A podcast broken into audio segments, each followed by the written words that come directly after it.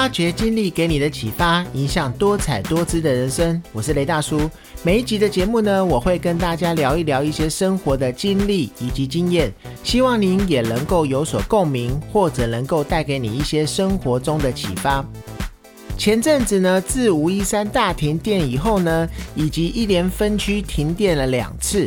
造成民众很多的不方便。再加上呢，近日的缺水问题以及新冠病毒疫情的一个问题，记得啊，当时停电的时候，我正在内湖公司上班，外面呢不时听到消防车的声音，顿时啊，真的有一种世界末日的电影情节。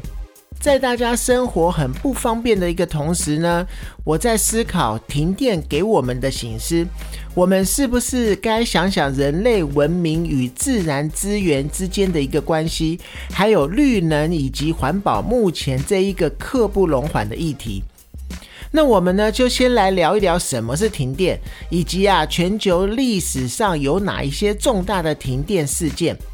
那停电呢，又称为电力故障或者是电力事故，原因呢是电力供应出了意外，或者是有计划实行分区停止供电。那停电呢，一般是指有一定的地区无电力供应，它其实也算是一种灾害。那如果是有计划的实行的话，由人员有计划的切断电力。可能啊，是因为分区停电、电力设备维修，当然呢，也包含报复性或者是威胁他人的理由而切断了电力。那如果是自然的一个灾害，如风暴、火灾、地震等，令发电厂或者供电设施，比如说电塔啊、电线杆啊，或者是电力的变压站受损的话，或者是短路的话，这也都是属于自然的灾害。那如果是基础设施大量的受损，停电的历时就会比较久的时间才会修复。那再来最后才会是人为的一个疏忽，比如说是供电设施的操作不当而引起的大规模的跳电等等。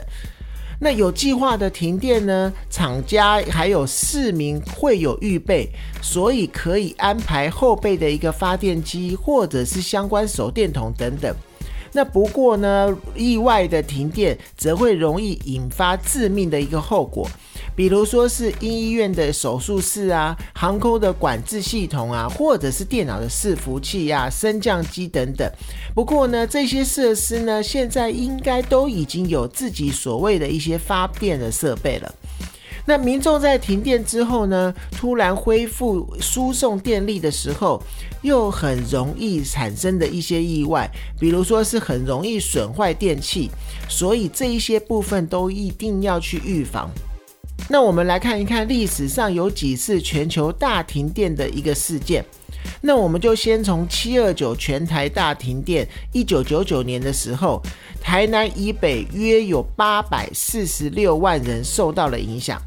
那再来呢，就是加州的电力危机，在两千年的时候，多次的大小停电，其中呢，两千零一年三月的时候呢，影响的停电户数大概有一百五十万人之多。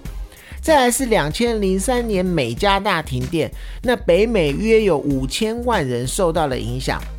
再来厄瓜多的电力危机呢？多次的大小停电，全国也有百分之七十的地区直接的受到影响。那东日本的大震灾，二零一一年的时候呢，东北地方全境计划性的停电，关东地方大多数的县市计划性的停电，大概有四百四十万人受影响。那二零一二年的时候，印度大停电，印度东部以及北部发生大面积的停电事故，有超过六亿人的日常生活受到了影响。这也是迄今为止世界最大规模的一个停电事故。再来就是八一五全台大停电。二零一七年的时候呢，台湾各地陆续传出断电消息，范围已经涵跨到北中南都会区等地。那全台大概有六百六十八万户受到了影响。再来讲到二零一八年的北海道大停电。二零一八年的时候呢，由于北海道东部的地震，那占北海道一半以上发电量的后增发电厂机组全停了，然后电压降低以后，导致其他电站采取自动保护措施而停机，造成除了韩馆以外北海道地区数日的停电。那再来，二零一九年，阿根廷以及乌拉圭大停电。乌拉圭全国呢，阿根廷大部分的地区呢，还有巴拉圭部分的地区都出现了停电，一共造成了四千八百万人受到影响，没有电力可用。再来，二零一九年曼哈顿大停电，曼哈顿的西区呢发生了大停电，纽约有七万三千用户都受到了影响。在二零二一年，德克萨斯州大停电，那因为极端天气而出现的大规模停电事件，最高峰的时候有四百五十万户家庭以及企业的停电受到影响。再来，也就是我们最近台湾所发生的新达电厂停机事故。因为高雄市的陆竹路北超高压电变电所所汇流排故障了，所以导致高雄新达电厂的跳机。那在这边还有一个要请大家注意的就是，如果当电力恢复的时候，电压会瞬间飙高，所以容易伤害到家电。因此啊，若家中突然停电的话，应先关闭总电源，然后再将容易损坏的电器的一个插头拔掉，就可以预防电器因为高电压而故障，而也可以避免发生电线走火的事件。那如果呢，家中在无预警突然遇到跳电怎么办呢？当然不是像这一次台电有预先告知的状况。那这时候呢，可以先不要着急打电话到台电，可以自己先做以下的几件事情。第一个就是呢，查询是否正使用高耗电的电器在同一个回路上，或者是插头没有插好，快要脱落等等。那第二个就是排除状况以后呢，再去找家中的总配电箱，也就是总开关的一个电箱，然后因为里面有无龙丝开关，可能会在过载的时候发挥保护的作用而跳脱，所以呀，再将里面的开关重新开启之后，也就是先关掉再开启之后，也许就可以恢复了。那如果是以上两种方式都没有办法让家里跳电恢复的话，那就要找专业合格的水电师傅来检查，会比较安全。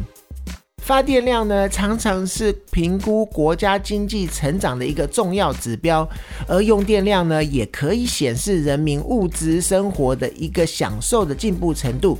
那放眼现代人的衣食住行娱乐啊，电脑啊、电话啊，或者是影音设备、手机、微波炉啊、冷气机、电视啊，或者是电脑网络，哪一个不是靠电力来运作？当一停电的时候呢，全部都宕机，形同废物一样。那靠他们去进行的各种活动呢，也只能稍作暂停了。那关于啊，我们每天过的生活呢，已经是非常的习惯，所以我们不会去想，当我们失去以后，会让自己的生活有多么的不方便。我们就来用五一三大停电来做一个例子。虽然这是一个有预警的停电，但以我来说啊，我的工作是一个电视媒体的工作。当然呢，公司有发电的一个设备可供相关的作业，而不会停摆。那但是呢，我们还是会注意发电机的油料是否能够撑很久，或者是说各部分都有没有正常的运作。而行政作业的同仁呢，马上就无法工作了，也没有电灯，只能全部都提早下班。那讲到下班之后呢，马上遇到的就会是交通问题。那有部分的路口红绿灯也停摆了。要特别注意行车的安全。回到家中啊，马上要面对的就是有没有发电机的大楼。如果是没有发电机的大楼，是住在十几楼的，你就必须要当运动爬楼梯上去了。那到了家中呢，所有的家电以及三 C 用品，除了自己的手机之外，家中的 WiFi 网络也无法使用，更别说是呢，现在动辄三十五度以上的天气，冷气啊跟电风扇啊是完全没有作用的。那光是以上就已经够不方便了。如果啊洗澡又是用电热水器的话，连澡都不能洗。那现在也有一些家庭已经改用感应式的水龙头，连手都不能洗。那如果像是像现在疫情严重的一个状况，真的是非常的麻烦。生活中啊，太多的便利，只要抽掉其中的一部分，都会让我们无法正常生活。这真的是值得我们好好去醒思的一个问题。大环境的破坏以及人类的生存，真的是密不可分、不能忽视的。现在全世界的暖化现象，真的很难去想象极端气候带给大家有多大的威胁。不只是我们，我们的下一代可能也要面对的难关更多。这些都是停电给我的一些醒思。所有的有关单位，甚至是所有的人，停电并不是谁的问题，也更不是变成一个政治的一个争论战。怎么样才能让我们的生活永续，才是我们更加去注重的一个问题。那今天的节目呢，就到这边。关于停电，大家有没有任何的问题，或者是想要分享的，也欢迎您在 Apple Podcast 下面留言，并且给我五星鼓励。发掘经历给你的启发，影响多彩多姿的人生。我是雷大叔，透过我的分享呢，希望能够带给你一些收获。谢谢你的收听，我们下次见。